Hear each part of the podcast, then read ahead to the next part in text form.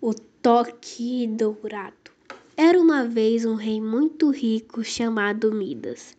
Ele tinha uma filhinha cujo seu nome era Petúnia. Esse rei gostava de ouro, mais do que tudo. Adorava muito sua coroa, que era feita de ouro. Se tinha uma coisa de que ele gostava mais do que ouro, era sua pequena donzela que brincava muito alegre em torno do banco em que seu pai descansava os pés. Mas quanto mais Midas amava a filha, mais queria lhe dar riquezas. Ele pensava: Que homem burro eu sou! A melhor coisa que poderia fazer por essa querida criança era torná-la herdeira da maior pilha de moedas amarelas e brilhantes que jamais se empilhará no mundo desde que esse foi criado. Assim dedicou todos os seus pensamentos e tempo ao seu propósito. Sempre que ele o olhava, as nuvens tingidas de ouro ao pôr do sol, desejava que elas fossem de ouro de verdade e que ele pudesse as apertá-las e guardá-las em seu cofre. Quando a pequena Petúnia corria a encontrá-lo com um ramo de dentes de leão, ele costumava dizer: Ai, ai, filha, se essas flores fossem tão douradas quanto parecem, valeria a pena colheiras. No entanto, em seus dias de juventude, antes de ser tão inteiramente possuído desse insano desejo de riquezas, o rei Midas adquiriu grande gosto por flores. Ele havia plantado um jardim no qual cresciam as maiores e mais belas perfumadas rosas, que jamais se tiverá notícias. Essas rosas ainda cresciam em seu jardim tão grandes, belas, perfumadas como quando Midas costumava passar horas a admirá-las e a inalar seu perfume. Mas agora, se ele as olhava, era apenas para calcular o quanto o jardim seria valioso se cada uma das inúmeras pétalas de rosa fosse uma fina folha de ouro e ainda que no passado ele tinha sido um admirador de música. A única melodia que estão interessado ao rei Midas era ao tintilar de uma moeda com a outra. Por fim, como as pessoas sempre ficavam cada vez mais bobas à medida que crescem, a menos que cuidem para ficar cada vez mais sábias. Midas enlouquecerá a tal ponto que não suportava mais tocar em qualquer objeto que não fosse ouro. Assim transformou em um costume passar boa parte do dia num espaço escuro, soturno e subterrâneo no subsolo do palácio, menor que um calabouço, melhor que um calabouço. Midas se recolhia sempre que queria ficar particularmente feliz. Ali, depois de trancar a porta com cuidado, ele pegava uma sacola de moedas de ouro e as levava consigo, e com um pó de ouro jogava nos cantos escuros do espaço para o único e brilhante e estreito raio do sol que atravessava a janela daquele quase calabouço. Ele estimava o raio de sol por uma única razão: seu tesouro não brilhava sem a sua ajuda, e então ele contava as moedas na sacola. Lançava ao alto a barra para pegá-las na descida, joelheira, o pó de ouro, os dedos buscavam buscava a própria imagem distorcida de seu rosto, refletida na circunferência reluzente das moedas, e sussurrava para si mesmo: Ó Midas é rei rico, que homem feliz és tu. Era engraçado ver como a imagem de seu rosto continuava a rir-se dele a partir da superfície do copo. Ele parecia ciente de um comportamento estúpido, para não dizer que tinha uma perversa tendência a fazer troça dele. Midas considerava-se um homem feliz, mas sentia que não era tão feliz quanto podia ser o próprio ápice da felicidade. Jamais seria alcançado, a não ser que o mundo inteiro se transformasse em uma sala de ouro, de tesouro de ouro repleto do metal amarelo, que todo seu que seria todo seu, agora não precioso refrescar a memória de pessoinhas tão sábias quanto vocês e dizer que há muito tempo, quando o rei Midas estava vivo, acontecia várias coisas consideramos maravilhosas. Caso acontecessem em nossos dias em que nossos pais, por outro lado, Muitas coisas aconteciam hoje em dia que não parecem maravilhosas apenas para nós, mas teriam espantado muitíssimo as pessoas de antigamente, no modo geral. Comparando um ao outro,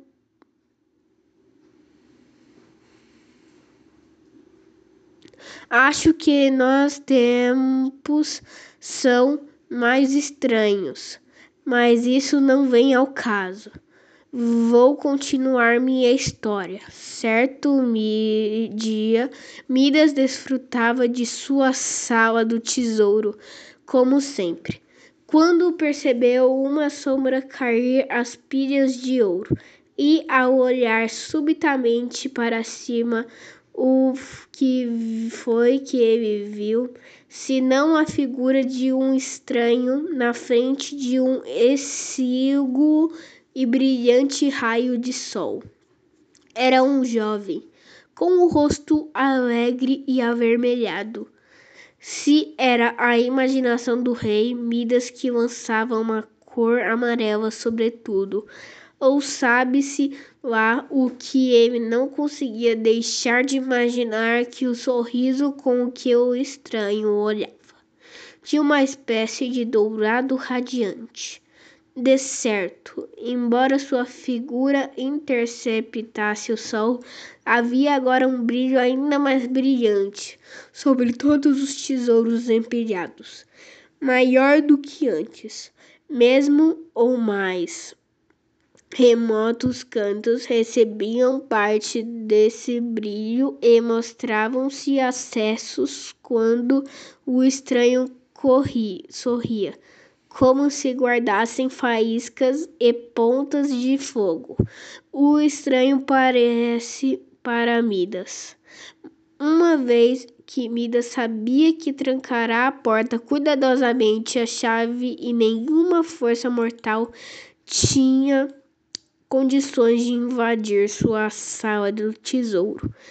Ele, é claro, concluiu que seu visitante poderia mais ser do que um mortal. Não importa dizer a vocês quem ele era. Naqueles tempos, quando em termos comparativos a Terra era uma coisa toda a nova. Imaginava-se que ele muitas vezes abrigava-se dotados, seres dotados de poderes sobrenaturais, e continuavam participar das alegrias e dores de homens, mulheres e crianças. Muito alegres, so, mesmo sori, seriamente, Midas tinha encontrado tais seres antes e não lamentava encontrar um deles ali novamente.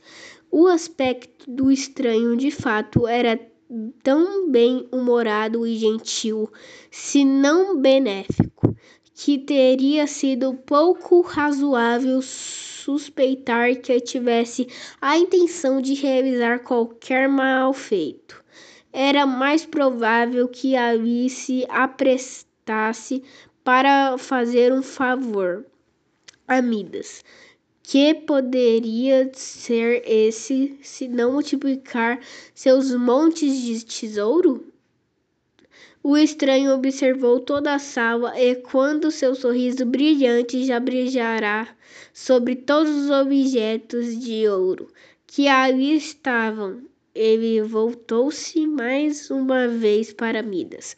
Você é um homem rico, meu amigo Midas, observou.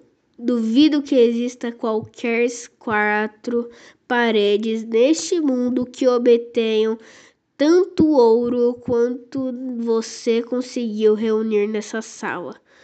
Tenho ido muito bem, muito bem, respondeu Midas, um tanto descontente. Mas no fim das contas, tudo isso é quase nada. Se levarmos em consideração que gastei toda a minha vida para reuni-lo, se alguém pudesse viver mil anos assim, teria tempo de ficar rico. O quê? exclamou o estranho. Então você não está satisfeito? Midas balançou a cabeça. Mas, por favor, o que o te satisfaria? perguntou o estranho. Um ficaria feliz se saber só por curiosidade. Midas parou e refletiu. Pressentia que esse estranho, com um brilho tão dourado no sorriso, bem-humorado, tinha ido até lá com poder e propósito de realizar todos os seus desejos.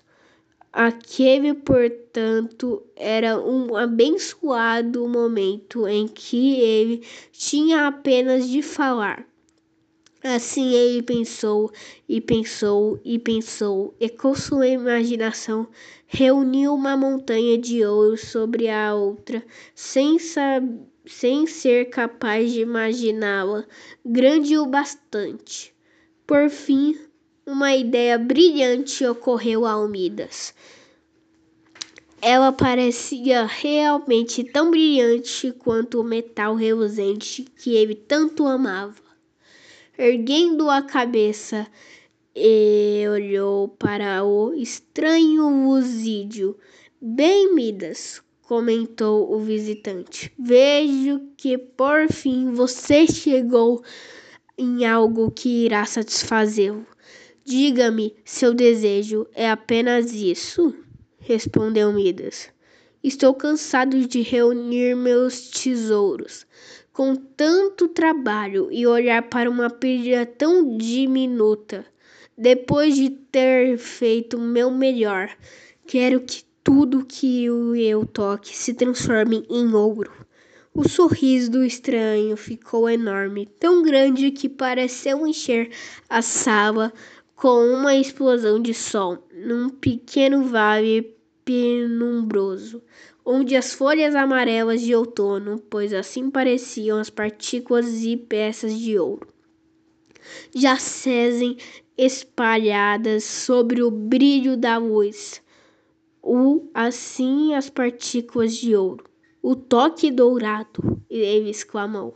Você realmente merece crédito, amigo Midas por ter tido uma ideia tão brilhante, mas tem certeza de que isso vai satisfazê-lo? Como poderia dar errado? disse Midas. E você jamais lamentará por isso? O que poderia me levar a tanto? retrucou Midas. Eu não peço outra coisa para ser perfeitamente feliz. Que assim seja, então respondeu o estranho, acenando com a mão em sinal de adeus. Amanhã, ao nascer do sol, você será agraciado com o toque dourado. A figura do estranho então se fez muito brilhante, e me involuntariamente fechou os olhos. Ao abri-los, viu apenas um raio.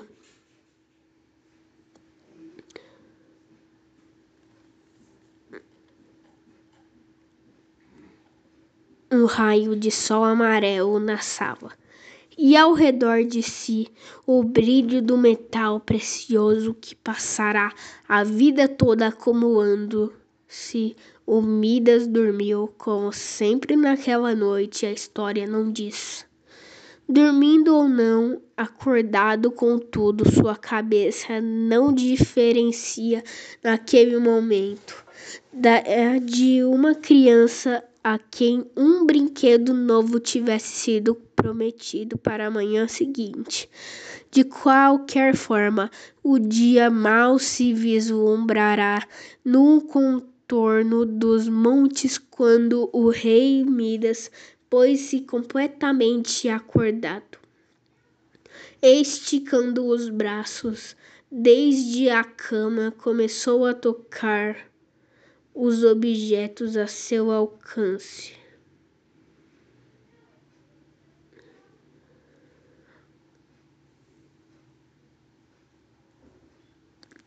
Ele estava ansioso para provar se tinha mesmo o toque dourado, segundo a promessa do estranho.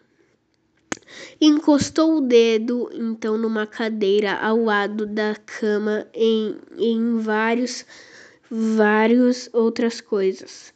Porém, ficou muito triste ao ver que elas continuavam sendo feitas precisamente da mesma matéria de sempre. Na verdade, ele ficou receoso de que apenas tivesse sonhado com um brilhante desconhecido, ou de que o estranho apenas o tivesse feito de bobo. E que coisa terrível seria se depois de tanta esperança, Midas de se contentar com aquele pouco de tesouro que conseguirá reunir por muito meio simples, em vez de criá-lo com um toque durante todo esse tempo, o dia mal rairá. Havia apenas uma linha de luz no horizontal, onde Midas não era capaz de vê-la. Ele deitou-se desconsolado, lamentou a frustração de suas esperanças e ficando cada vez mais triste, até que o primeiro raio de sol brilhou através da janela e acendeu o teto sobre sua cabeça.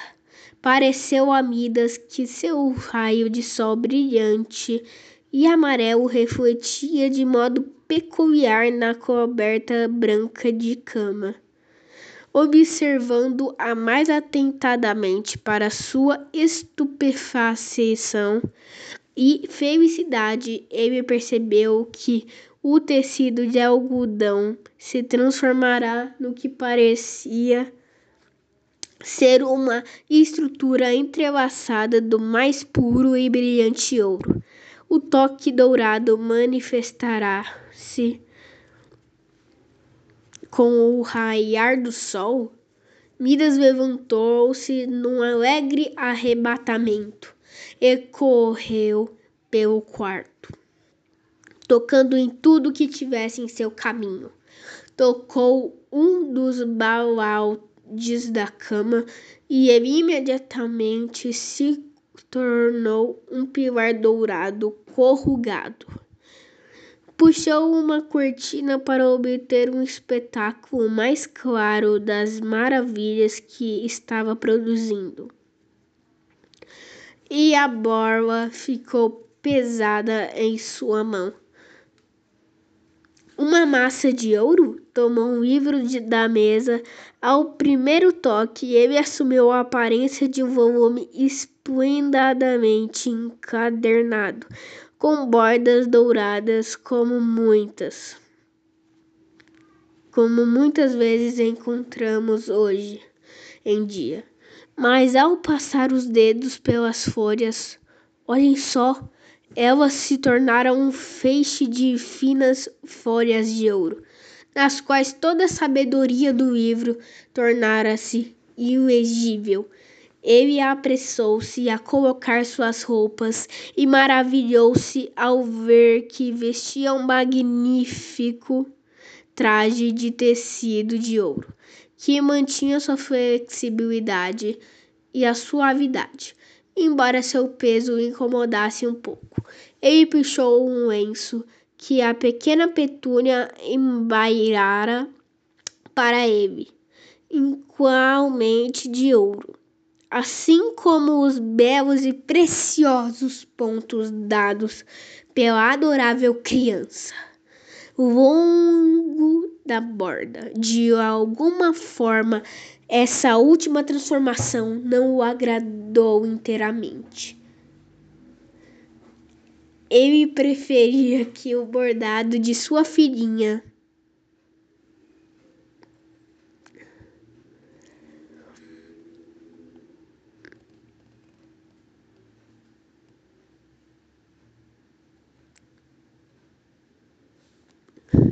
que o bordado de sua filhinha tivesse permanecido ao mesmo do momento que ela subiu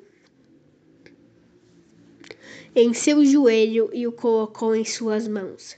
Mas não valia a pena irritar-se com uma ninharada.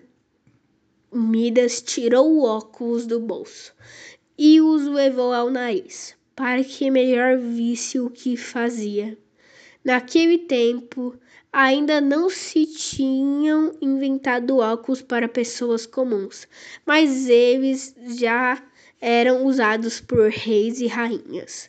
De outro modo, como Midas poderia tê-los para sua grande perce percebibilidade? Contudo, por melhores que fossem seus óculos, Midas descobriu que já não se podia ver através deles. Mas isso era a coisa mais natural do mundo, pois ao sacá-los os cristais transparentes haviam se tornado placas de metal amarelo e, é claro, sem valor algum como óculos, embora valiosos como o grande metal ouro. Isso mostrou-se para Midas um inconveniente. Com toda a sua riqueza, ele nunca mais seria rico o bastante para ter um par de óculos úteis. De qualquer forma, não é grande coisa, disse ele para si mesmo, muito filosoficamente. Não podemos esperar grande bem sem que tenha acompanhado de um pequeno inconveniente. O toque dourado vale o sacrifício de um par de óculos, para não dizer da própria visão. Meus olhos servirão para o mínimo e a pequena petúnia logo ficará crescida o bastante para ler para mim. O sábio rei Midas estava tão enlouquecido com sua sorte que o palácio não parecia suficientemente grande para contê-lo. Assim ele desceu as escadas e sorriu ao observar que o corrimão tornava-se uma barra de ouro reluzente à medida que sua mão passava por ele. Ao descer, ergueu a tranca da porta, que era de latão em segundo antes, e tornará-se dourada quando seus dedos alargaram. E foi ao jardim. Ali encontrou um grande número de belas rosas em flor e as outras em todos os estágios do belo broto. A flor muito deliciosa era a fragrância que delas emanava-se na brisa da manhã. Seu vermelho delicado era uma das melhores e mais lindas visões do mundo. Tão gentis, simples e cheias de doce tranquilidade pareciam essas rosas, mas segundo seu modo de pensar, Midas conhecia um jeito de tocá-las ainda mais preciosas do que elas jamais haviam sido antes. Assim ele se deu o trabalho de ir ao arbusto para exercer seu toque mágico de forma incansável, até que cada flor e o botão e mesmo as larvas no coração de algumas delas se transmutassem em ouro.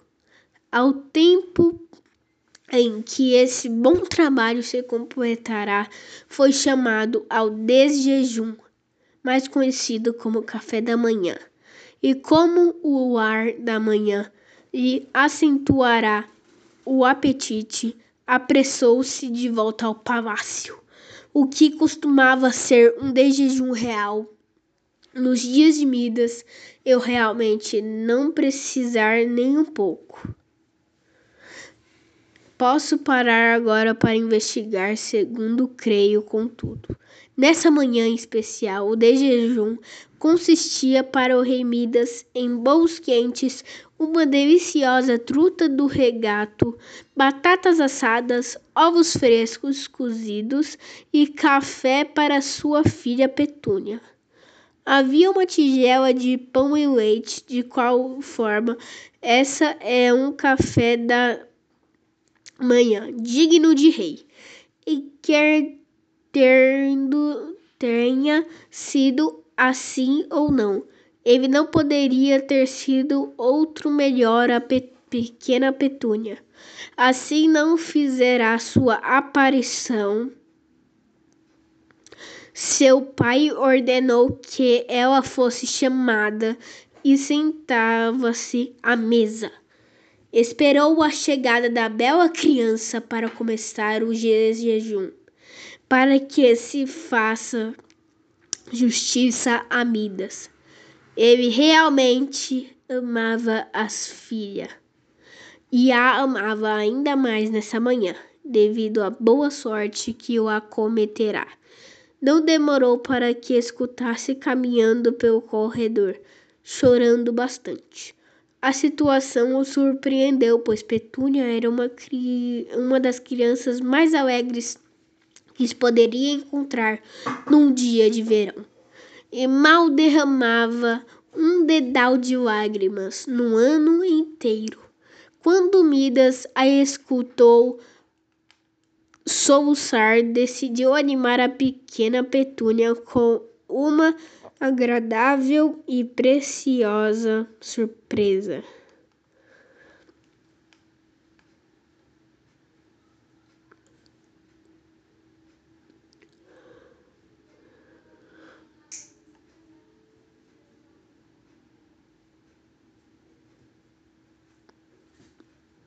Assim, esticando-se sobre a mesa, tocou na tigela da filha, que era de porcelana, com belíssimas figuras ao redor, e a transformou em ouro reluzente.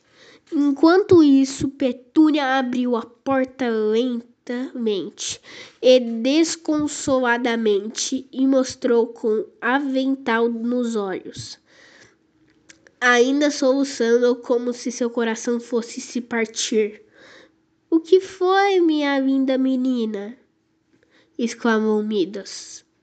O que se passou com você nessa bela manhã? Petúnia, sem tirar o avental dos olhos, ergueu a mão na qual estava uma das rosas que Midas recentemente transformará em, transformará em ouro. Linda! exclamou o pai. E o que há nessa magnífica rosa de ouro que faz chorar? Ah, querido pai, respondeu a criança. Tanto quanto lhe permitiram soluços, não é linda? É sim, a flor mais horrível que já cresceu. Assim que me vesti, corri para o jardim para colher algumas rosas para você, porque sei que o Senhor gosta delas. E mais ainda, quando colhias as suas filhinhas. Mas aí o que o Senhor acha que aconteceu? Uma desgraça. Todas as lindas rosas que cheiravam tão bem e eram tão avermelhadas perderam-se, ficaram todas amarelas como o Senhor vê. E já não tem perfume nenhum. O que pode ter acontecido com elas? Ora, minha linda garotinha. Não chore por isso, por favor. Disse Midas, que estava envergonhado de dizer que ele próprio produziria as mudanças que tão enorme afligiria. Sente-se a coma seu pão com leite. Você não vai ver que fácil é trocar uma rosa de ouro como aquela que durará centenas de anos, por um simples que murmurará em um dia. Não quero saber de rosas como esta, exclamou Petúnia, jogando longe com desprezo. Ela não tem perfume.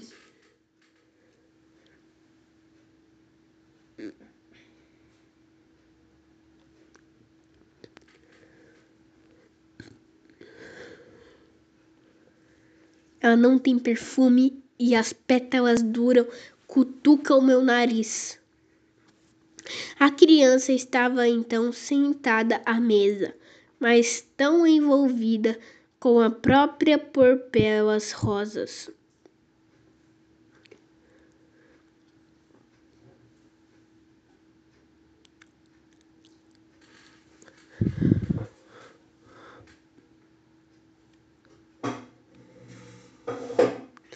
perdidas que nem sequer notou a incrível transformação de sua tigela de porcelana. Talvez fosse melhor assim, pois Petúnia estava habituada a divertir-se observando as curiosas figuras e as estranhas árvores e casas pintadas na circunferência da tigela. Esses ornamentos estavam agora totalmente perdidos no martins amarelo do metal. Midas, enquanto isso, encherá um copo de café. E obviamente o bule de café, a despeito do metal de que era feito. Quando ele o pegou, reluzia em ouro no caminho de volta. A mesa ele concluiu, conseguiu que era um modo no mínimo extravagante e esplendor para um rei de hábitos simples. Tomar o café da manhã num serviço de ouro e começou a pensar nas dificuldades de conservar seu tesouro a salvo. O armário e a cozinha já não eram lugares seguros para depositar artigos tão valiosos quanto tigelas e bules de café de ouro. Em meio a esses pensamentos, ele levou uma colher de café aos lábios e provavelmente, e aprovando-se, surpreendeu-se ao perceber que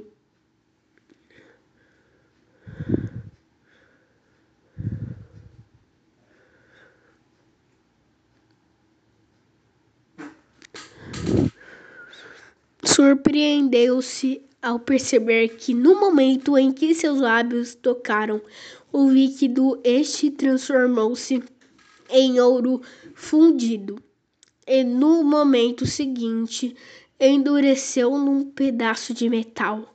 Ah! exclamou Midas horrorizado. Qual é o problema, pai? Perguntou a pequena Petúnia.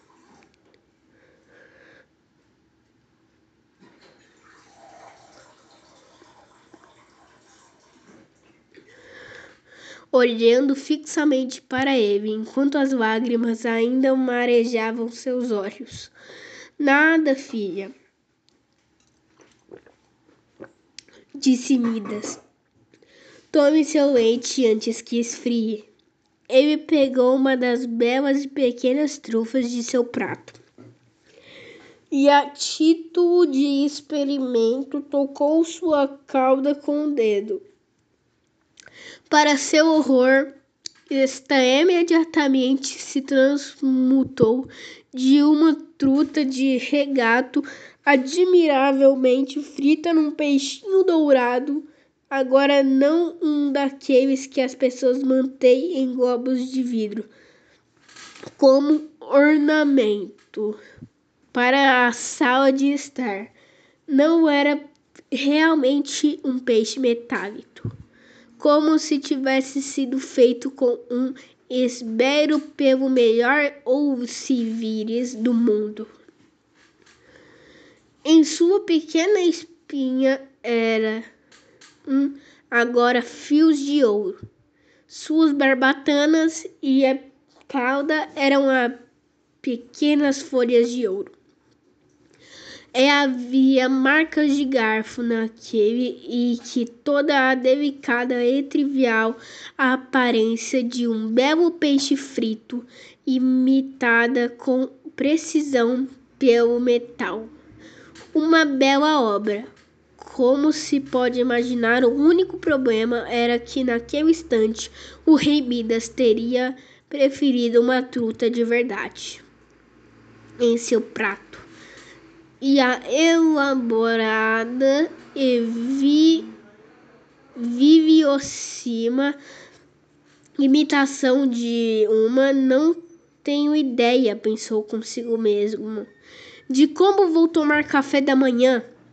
Ele pegou um dos bolinhos quentes, fumegantes, e mal o partirá quando, para seu cruel desespero, embora um momento antes ele tivesse a cor do mais alvo trigo do bolinho.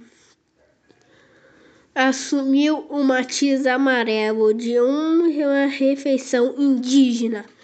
Para dizer a verdade, ele tivesse de fato sido um bolinho indígena, Midas teria aparecido muito mais do que então, quando sua solidez e ganho de peso o levaram a concluir que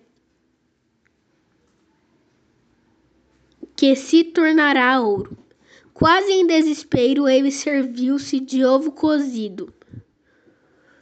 E este imediatamente também sofreu uma transformação similar à da truta e do bolo. O ovo, na verdade, poderia ter sido confundido com um daqueles da famosa galinha no livro de histórias, que tinha o hábito de botar mas o rei Midas era a única galinha que tinha algo a ver com o assunto. Ora, mas isso é loucura, pensou ele, recostando-se na cadeira, olhando com certa inveja para a pequena Petúnia, que agora comia seu pão e leite com grande satisfação um café da manhã tão rico diante de mim e não posso comê-lo? Esperando que, por força da rapidez, pudesse evitar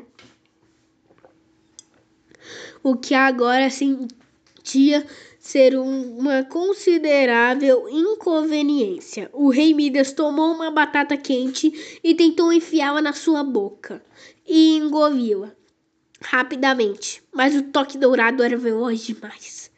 Ele viu sua boca cheia, não da delícia batata, mas de um sólido metal que lhe queimou tanto a língua que ele gritou. E deixando a mesa de um salto, pôr-se a dançar e caminhar pesadamente pela sala. A um só tempo, com dor e medo. Pai querido, pai! exclamou Petúnia.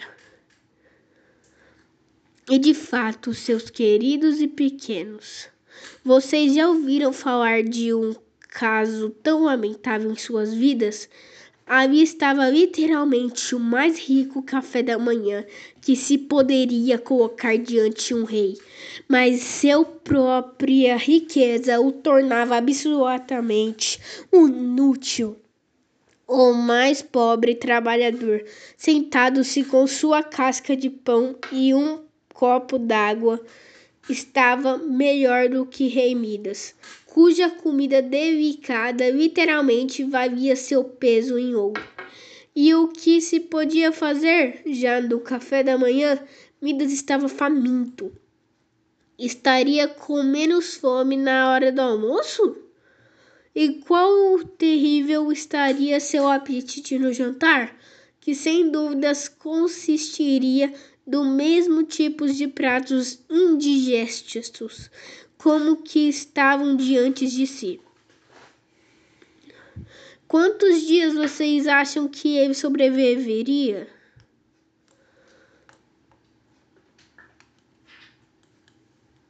Essas reflexões incomodaram o rei sábio Midas, que começou a duvidar-se. Afinal de contas, a riqueza era a coisa desejável no mundo?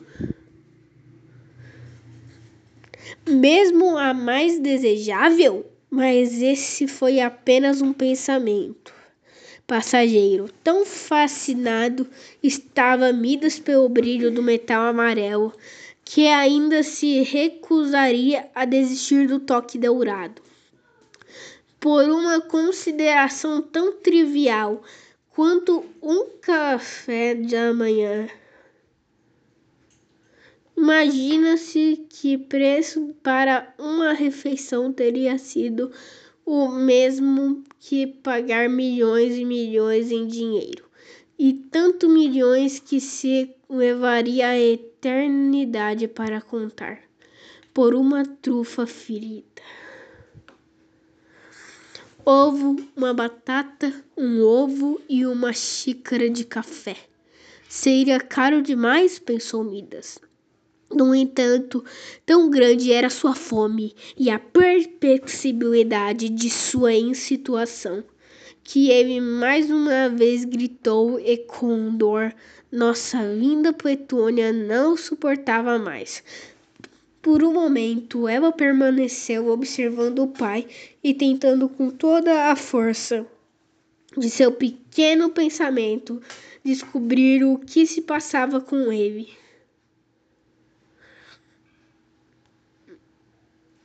Então, num doce e doloroso impulso de confortável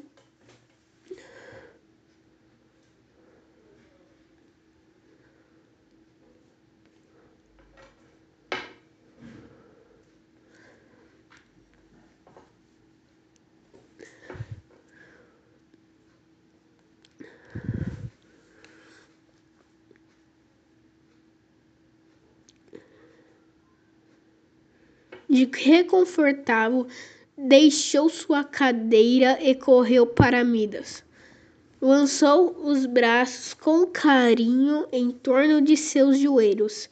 Ele curvou-se e a beijou. Sentiu que o amor de sua pequena filhinha valeria mais do que seu toque dourado. Minha preciosa Petúnia! exclamou. Mas Petúnia não respondeu. Ai, o que ele fizera? Qual fatal era o dom que o estranho lhe tinha dado? No momento.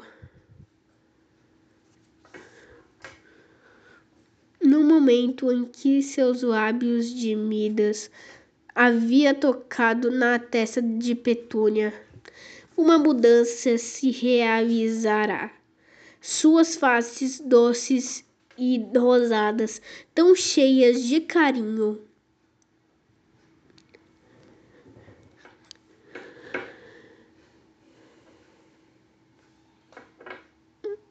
Ficaram duras e inflexíveis ao cingir dos braços do pai.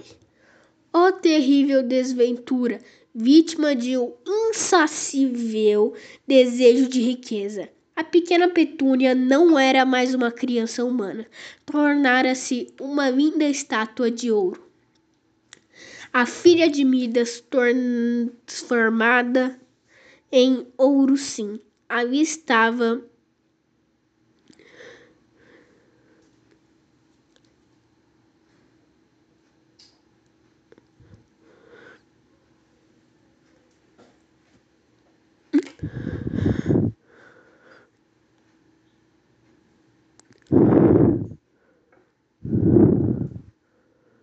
Ali estava ela, com o olhar questionador do amor, da dor e da piedade fixados no rosto.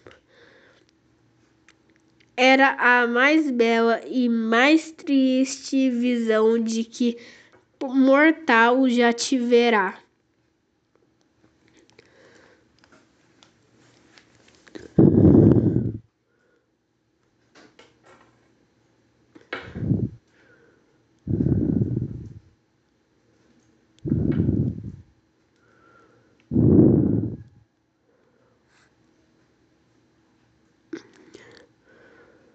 Mas a pequena e longa semelhança, maior a agonia do par, ao observar a imagem dourada que era tudo que lhe restava da filha. Uma das frases favoritas de Midas que ele sempre repetia quando sentia particular orgulho de sua filha era que ela valia em peso seu peso em ouro. E agora a frase se tornará literalmente verdadeira. E agora, por fim, quando era tarde demais, ele sentia o quanto um coração terno e caloroso que o amava excedia infina, infinitamente o valor de toda a riqueza e que se poderia empilhar entre o céu e a terra. Seria uma história muito triste se se descontasse como Midas na inteireza de seu desejo atendido, pôs-se a torcer as lamentações e como ele não era capaz de suportar olhar para Petúnia, nem desviar os olhos dela.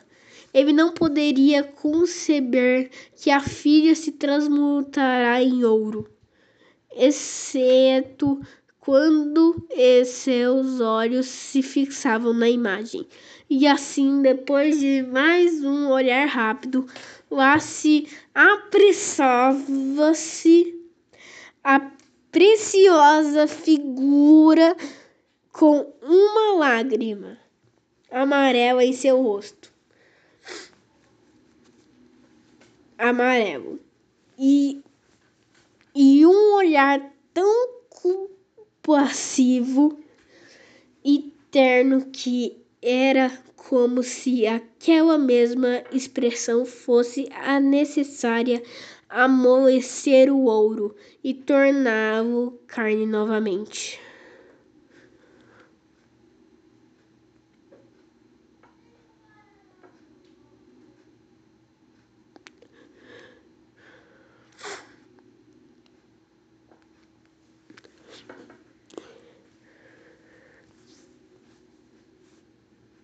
Não era, contudo, o caso, então restou a Midas apenas apertar as mãos de uma nas quais e desejar ser o homem mais pobre do mundo.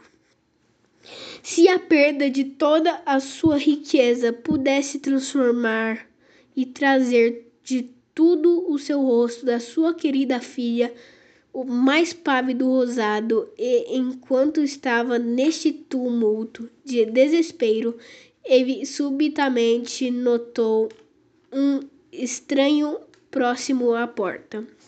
Midas baixou a cabeça sem falar, pois reconhecia a mesma figura que lhe aparecia um dia antes na sala do tesouro ele dotará daquela desastrosa faculdade do toque do ouro. O semblante do estranho ainda trazia um sorriso que parecia avançar uma luz amarela por todo o quarto e reluzia na imagem da pequena Petúnia e nos outros objetos que haviam transmutado sobre toque de Midas. Bem, amigo, disse o estranho. Como andam as coisas com o toque dourado? Midas balançou a cabeça. Vai mal, disse ele. Mal mesmo? exclamou o estranho. E como isso se deu? Não manteve-se a promessa? Você não tem tudo que seu coração deseja? O ouro não é tudo?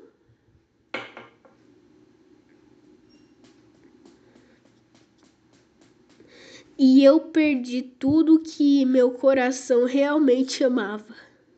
Ah, então você descobriu desde ontem? Comentou o estranho. Vamos ver então qual das duas coisas você realmente acha que vale mais: o dom do toque dourado ou um copo de água limpa e fresca? A abençoada água, exclamou Midas. Ela nunca vai umedecer minha garganta novamente. O toque dourado, prosseguiu o estranho, ou uma casca de pão? Um pedaço de pão, respondeu Midas. Vale todo o ouro do mundo. O toque dourado? perguntou o estranho. Ou sua própria e linda petúnia? Terna, doce e amorosa, como era há uma hora. A minha filha amada, gritou o pobre Midas, torcendo as mãos. Eu não daria aquela pequena covinha em seu queixo pelo poder de transformar esse mundo inteiro numa sólida peça de, de ouro. Você está mais sábio do que antes, Rei Midas, disse o estranho, olhando seriamente para ele. Seu próprio coração notou notou eu não se transformou inteiramente em ouro. Assim fosse seu caso, seria de fato desesperador. Mas você ainda parece capaz de entender que as coisas no mais comuns, como as que estão no alcance de todos, são mais valiosas do que as riquezas pelas quais tantos mortais anseiam e lutam. Diga-me, você deseja sinceramente se livrar de seu toque dourado? Eu o detesto, respondeu Midas. Uma mosca pousou em seu nariz, mas imediatamente caiu no chão, pois ela também tornara-se ouro. Midas tremeu.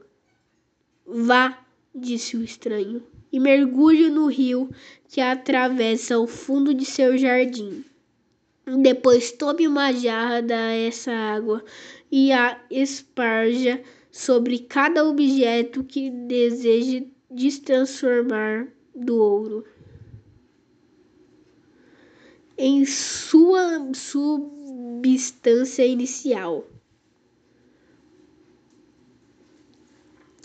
Se, te, se fizer isso a sério e sinceramente, é possível reparar o mal que sua avareza ocasionou.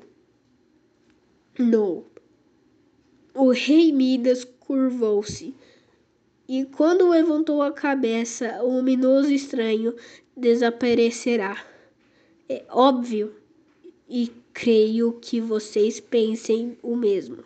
Que Midas não perdeu tempo e, tomando de uma enorme ânfora de barro, Ai, depois de tê-la tocado, ela não era mais barro. Apressou-se se na direita do rio. Enquanto isso, enquanto corria e abria caminho pelos arbustos de cabeça, sem sequer tirar os sapatos. Puf, puf, puf, pulgou o rei Midas enquanto sua cabeça emergia da água. Ora, é realmente um banho revigorante. espero ter lavado de mim esse toque dourado.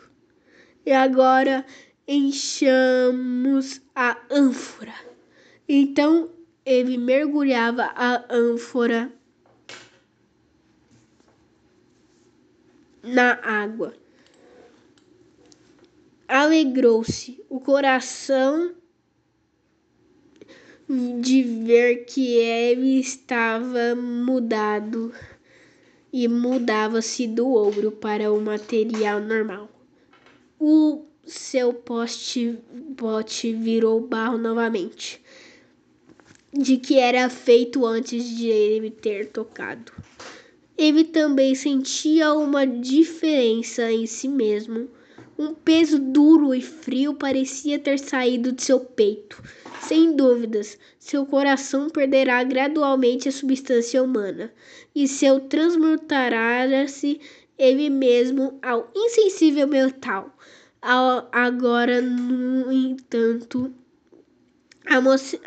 amolecerá novamente em forma de carne, observando uma violeta que crescia à margem do rio Midas tocou-a com o dedo, executou ao ver que a delicada flor reteve a sua cor púrpura, em vez de passar ao o amarelo brilhante. A maldição do toque dourado tinha, portanto, sido removida dele. O rei Midas apressou-se de volta ao palácio e, supondo os criados não souberam o que pensar quando viram seu sonho real trazendo tão curiosamente para o mal que sua loucura perpetrada era mais preciosa para Midas do que um oceano de ouro derretido. A primeira coisa que fez nem preciso dizer foi espargir bastante água sobre a imagem da sua pequena e doce Petúnia.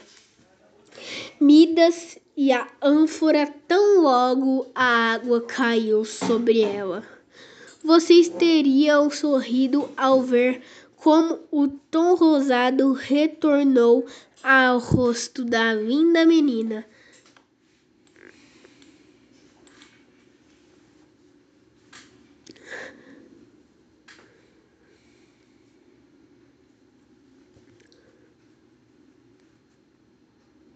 e como ela começou a fungar e chorar. E com surpresa esteve de se ver encharcada, e seu pai ainda jogando mais água nela. Por favor, pai, exclamou ela. Veja como você me molhou, meu belo vestido.